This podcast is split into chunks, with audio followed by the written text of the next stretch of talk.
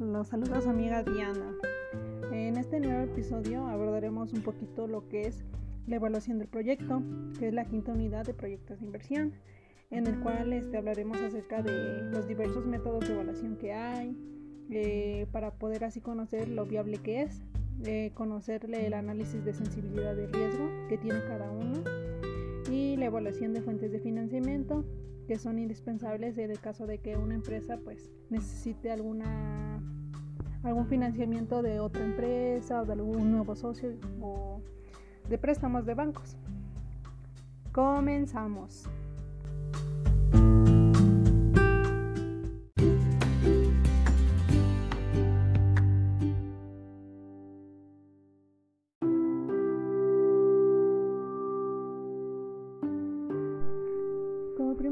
Para comenzar vamos a hablar acerca de un poquito de lo que es la evaluación de proyectos, en lo cual se refiere a estimar la rentabilidad y el promedio de tiempo de recuperación de, de dicho proyecto, ya que a partir de estos resultados nosotros vamos a elegir el proyecto que más se adecua a nuestra empresa y que de verdad creemos que, que nos va a dar esta rentabilidad futura. Eh, debemos contar con algunos modelos que nos permitan poder evaluarlos.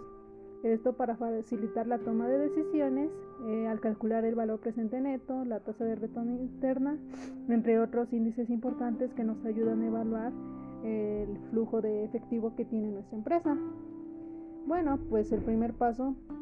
para hacer una evaluación de proyecto consiste en estimar el flujo de efectivo el cual es la inversión inicial, el efectivo que va a tener en la operación anual y los flujos de efectivo y determinación del proyecto. Ahora hablaremos un poco acerca de los métodos de evaluación, que son cinco, el cual se refiere a los flujos de efectivo, el valor presente neto, la tasa interna de rendimiento, la tasa interna de la tasa de rendimiento mínima atractiva y los efectos de inflación en la evaluación de un proyecto. Eh, a continuación, pues vamos a hablar un poquito acerca de lo que se refiere cada uno, comenzando por el primero, que se refiere al flujo de efectivo, el cual eh, se define como una variación de las entradas y salidas de dinero en un periodo determinado, ya que la información que este tipo de método mide se refiere a la información este, de la salud financiera de una empresa. En cuestión a las finanzas, pues nos ayuda más a saber o a conocer la toma de decisiones que vamos a poder tener en un futuro y el control de los ingresos que tenemos. Esto con la finalidad de que pues nuestra rentabilidad a futuro pues pueda mejorar. Eh, algunos de los principios fundamentales para este método es que a lo mejor este, nos va a permitir incrementar las entradas de efectivo, ya sea a través de un incremento de volumen de ventas, es decir, con el aumento de ventas o el aumento del precio, pues vamos a tener un mayor número de ingresos. Eh, también puede ser al realizar de forma rápida este, eh, ventas. Ya puede, ser que a lo mejor nosotros le podamos ofrecer a nuestros clientes que adquieran su mercancía al contado o a crédito, en este caso este, dar este, que nos den algún anticipo y establecer un plazo determinado para que ellos liquiden su cuenta. Eh, otro punto puede ser a lo mejor disminuir las salidas de efectivo mediante a lo mejor descuentos a ya sea a nuestros proveedores o a nuestros clientes. O por último, este, a lo mejor este, retrasar eh, las salidas de dinero eh, como por ejemplo intentando alargar los plazos a los proveedores, en este caso que a lo mejor nosotros adquiramos mercancía y que nuestros proveedores alarguen eh, los plazos para que nosotros podamos liquidar nuestra deuda. El siguiente método es lo que es el valor presente neto. Este método eh, nos dice que hoy en día es uno de los más utilizados por las empresas para poder este, evaluar los proyectos de inversión. Bueno, ¿a qué se refiere este? Eh, más que nada se refiere al valor de mercado de una inversión y su costo, por lo que este tipo de método mide, lo que es el valor generado por una inversión para poder conocer este, la viabilidad.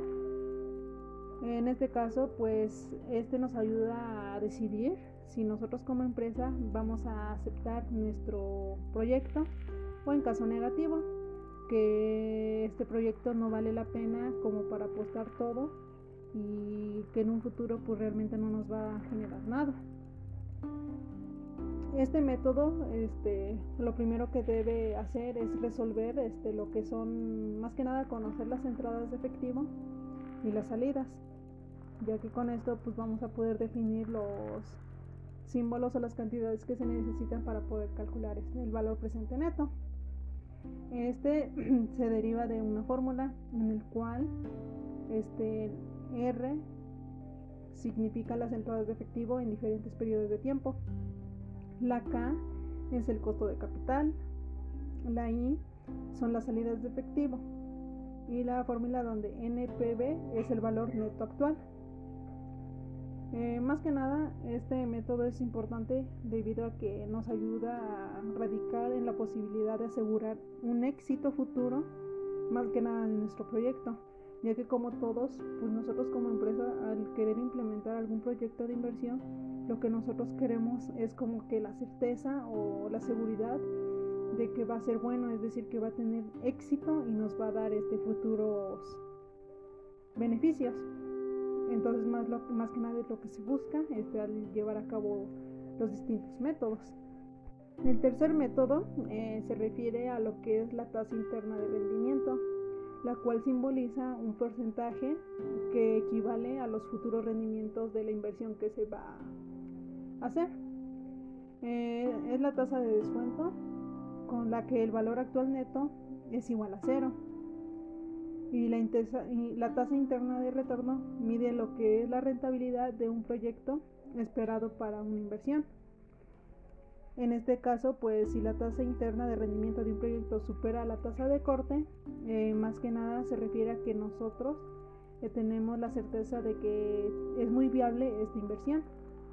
y ya que en caso contrario si la tasa es menor a la de corte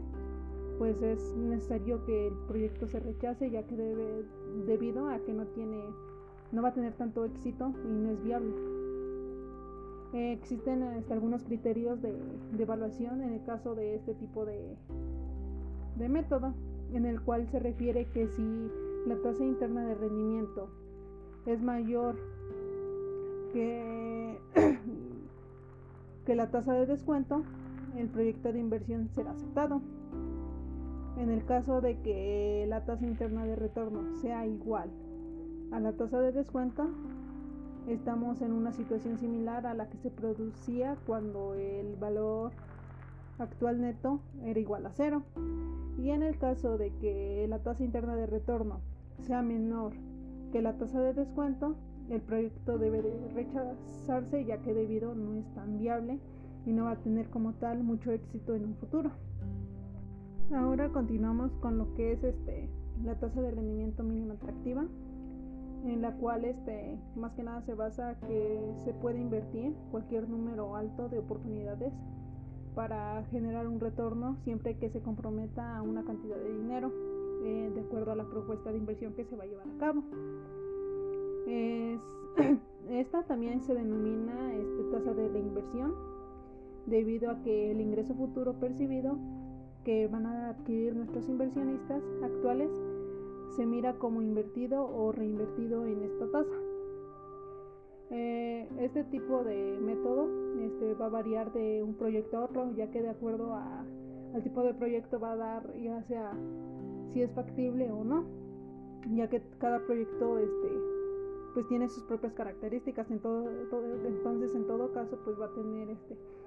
como tal este a lo mejor en algunos va a ser viable y en algunos no en este caso pues lo que debemos tomar en cuenta para poder llevar a cabo este método eh, ya que son factores importantes es conocer el riesgo del proyecto eh, la oportunidad de inversión eh, la estructura la financiación en este caso del capital que se tiene eh, la tasa de mercado, la tasa mínima atractiva de rendimiento. Y en esta se deben tomar en cuenta los costos, que es el costo de dinero pedido por algún préstamo que nosotros hayamos este, adquirido en algún banco o por alguna empresa, el costo de capital y nuestro costo de oportunidad. Y por último tenemos lo que es, son los efectos de inflación de la evaluación del proyecto, en el cual este más que nada se refiere a que con el paso del tiempo, debido a la inflación de nuestro Producto Interno Bruto del país, pues va a variar, ya que debido a todo esto nos va a generar a lo mejor ya sea un mayor costo o mayores este, ingresos o rentabilidad, ya que esto va a alterar de manera proporcional debido al incremento, pues cada uno de los métodos. Más que nada a eso se refiero, que pues mm, con el paso del tiempo y debido a la inflación que se va a ir llevando a cabo, pues va a tener efectos en lo que son la evaluación de proyectos, al poder este querer implementar o llevar a cabo algún método de evaluación.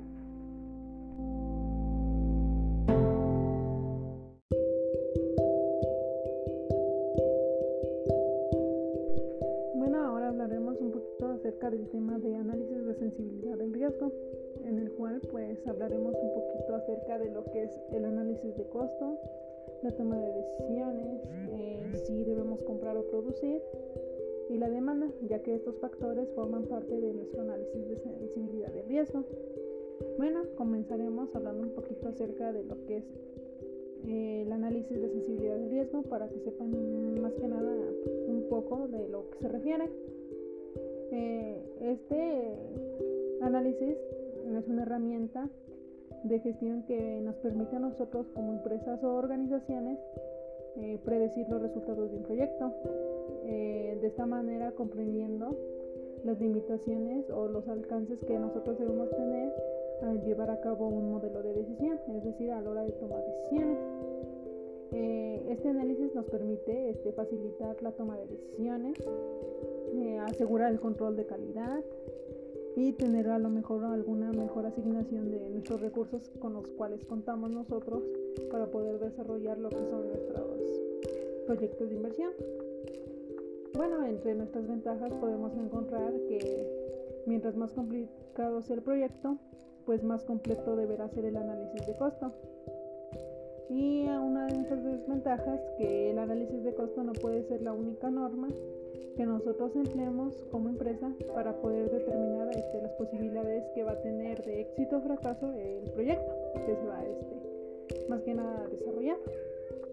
Eh, este tipo de análisis se puede dividir ya sea en global o local. En el caso del global, pues se refiere más a que estudie el impacto, pero solamente de un parámetro eh, en función del costo. Es decir, que solamente se enfoca en algo, algo local, algo mínimo. Y en, cambio, lo que es el análisis de sensibilidad global,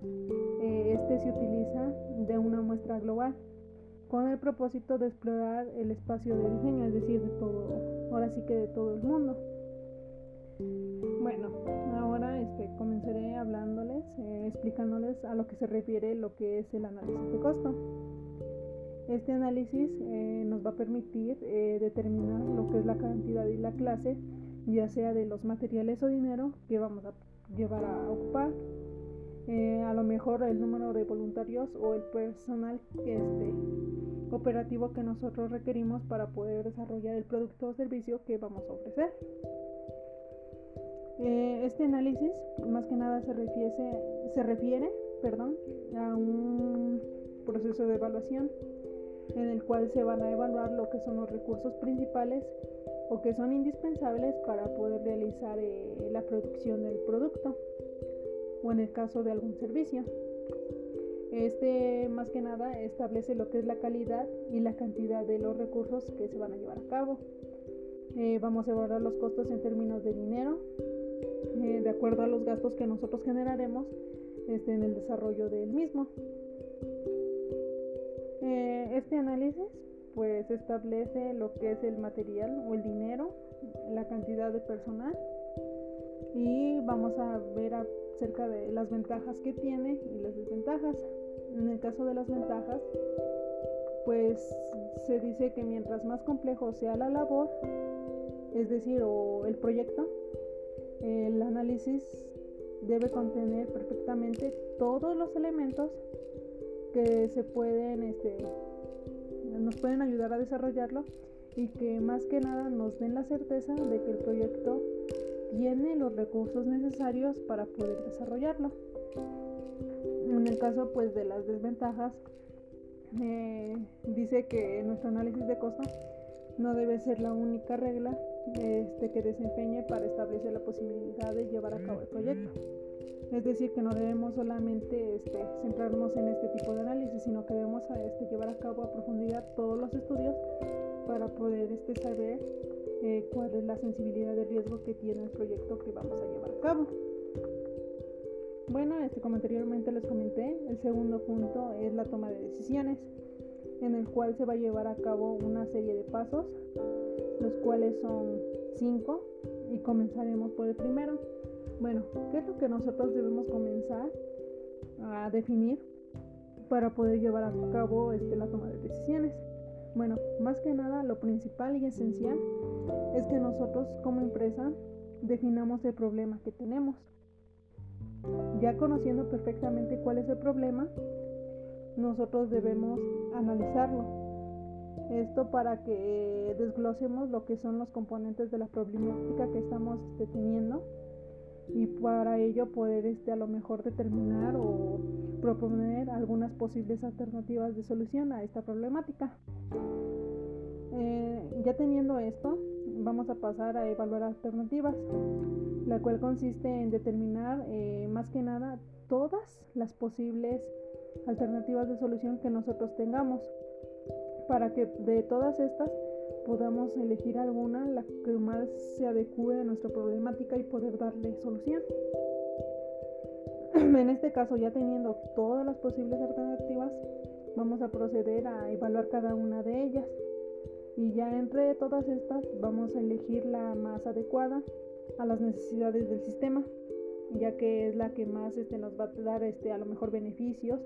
o nos va a dar estrategias laterales para en caso de que tengamos algún caso fortuito o algún caso de fuerza mayor en el que nosotros ya no podamos este, poder encontrar alguna solución, por decirlo así. El siguiente punto y último es aplicarlo a la decisión, es decir, poner en práctica eh, la alternativa que nosotros elegimos, ya que era la mejor este, solución para nuestro problema y ponerla ya a la práctica para que dicho plan este, comprenda ya sea los recursos, los procedimientos y los programas necesarios para la implantación de la decisión y poder dar, y poder dar solución a nuestra problemática. Bueno, eh, el siguiente punto es lo que es eh, comprar o producir, en el cual pues es una pregunta que muchas veces nosotros como empresas nos hacemos debido a que, que no sabemos si sea mejor el solo comprar o sea mejor producir. Bueno, pues esta decisión eh, se presenta muy frecuentemente pues en muchas empresas, ya que nosotros este, deseamos tomar la decisión correcta, para la cual este, pues debemos de conocer este, los parámetros generales que se refieren a estos dos conceptos y el cual son la calidad, el costo y el servicio. En este caso pues eh, se encargaría uno de estudiar cada uno de estos factores para poder este, tomar la decisión de que nuestra empresa este, compre y se dedique a vender o, sola, o se dedique a producir y vender. Comenzaremos con el primer punto general, el cual se refiere a lo que es el costo de fabricar, el cual se refiere a, una de las consideraciones importantes en la cual este se presenta el costo de los recursos, de la mano de obra o de la fabricación que va a tener el llevar a cabo el producto, es decir, que nosotros mismos lo vamos a producir, pero debemos tomar en cuenta lo que es la materia prima o insumos, eh, la mano de obra o los costos indirectos de fabricación. Entonces en este punto habría que tomar en cuenta todo esto para saber lo que nos va a costar este fabricar el producto y saber si de verdad nos conviene y nos va a dar este a lo mejor un beneficio o una proporción de una proporción de rentabilidad este, que nos ayudará a sobreponer este costo. El segundo punto general es la calidad, en el cual pues nosotros al llevar a cabo la fabricación decimos que la calidad es un aspecto que se debe controlar y que mientras esto se lleva a cabo en la fabricación se podrá tener el control total de, este punto. Eh, sin en cambio, en el caso de que nosotros compremos, este, pues debemos asegurarnos de que nuestros proveedores este, lleven a cabo todos estos productos con la mejor calidad, es decir, que cada uno de los productos estén este, estructurados o fabricados de manera correcta y tengan una mejor calidad que los demás. Y ya en el caso de que, por ejemplo, nosotros eh, creamos que estos productos que nos están ofreciendo nuestros proveedores pues no, no se adecuan a nuestras necesidades, pues ahí ya será cuestión de tomar nuestra decisión de que si queremos adquirirlos o de planamente no. Y el último punto es el servicio, en el cual se llega a ser satisfactorio mientras se tenga una seguridad de que se va a poder llevar a, cabo la venta de, de, los productos o servicios. Y debemos tomar en cuenta lo, la confianza que nuestro, la confianza que nosotros le tenemos a nuestros proveedores o la confianza que tienen los, los clientes en nuestra, en nuestra empresa más que nada en esto porque todo radica en la confianza que nosotros entre nosotros tenemos y en esto radica la credibilidad de las promesas que nosotros realizamos o que ellos realizan. Ya sea bien este también la calidad de nuestros productos y las especificaciones que nosotros hagamos o que digamos sobre nuestro producto o servicio a ofrecer. Bueno otro punto importante del análisis de la sensibilidad es lo que es la demanda el cual se refiere a conocer este, ampliamente el mercado de, de los, nuestros principales competidores, de la oferta este, que tiene ahora sí que el producto o el servicio que se va a ofrecer. Más que nada conociendo todo lo que implican nuestros competidores y el posicionamiento que a lo mejor nosotros tenemos o tienen las empresas que se dedican al mismo giro que nosotros. Esto para poder conocer mejor este, una amplia gama de si va a tener beneficios o si de verdad va a ser este nos va a ayudar a llevar a cabo muchas ventas o si el producto es este muy demandado o ofertado en el mercado.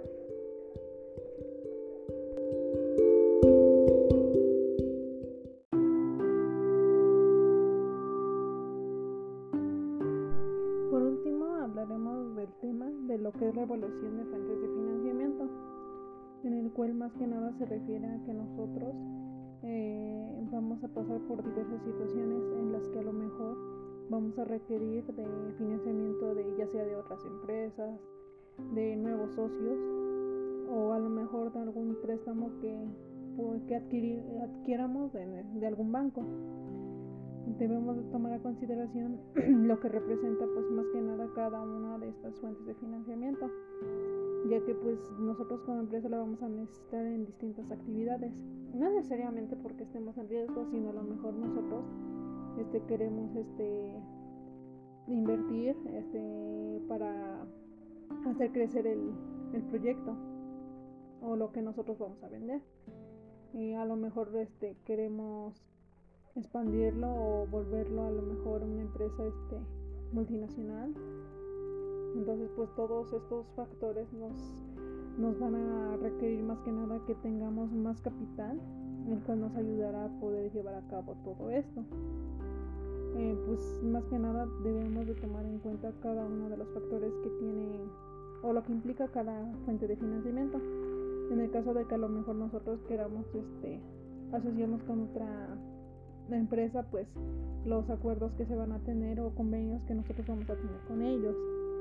en el caso de, buscar nuevos socios, pues las aportaciones que van a hacer, este, cómo va a ser nuestra repartición de dividendos o la manera en la que él este, va a ser este o qué número de acciones y si va a tener voz y voto en el caso de toma de decisiones de, de la empresa más que nada. Y pues en el caso de préstamos bancarios pues tomar a consideración eh, la que nos cobre una tasa mínima de interés, porque a veces este pues buscamos que nos presten dinero, pero pues no tomamos en cuenta o no le damos mucha importancia a la tasa de interés que nos genera. Ya ven, hay bancos en los que pues sí nos pueden llegar a generar demasiados intereses, entonces muy importante tomar en cuenta todo este tipo de, de puntos. De todo dependerá de cuál este requeriramos este para más que nada que nos dé financiamiento a nuestra empresa. Bueno, y pues esto sería todo. Eh, les agradezco mucho que me hayan acompañado. Y ya les sugiero que pues consulten a lo mejor otras fuentes de información este, relacionadas a nuestro tema para tener una mejor comprensión.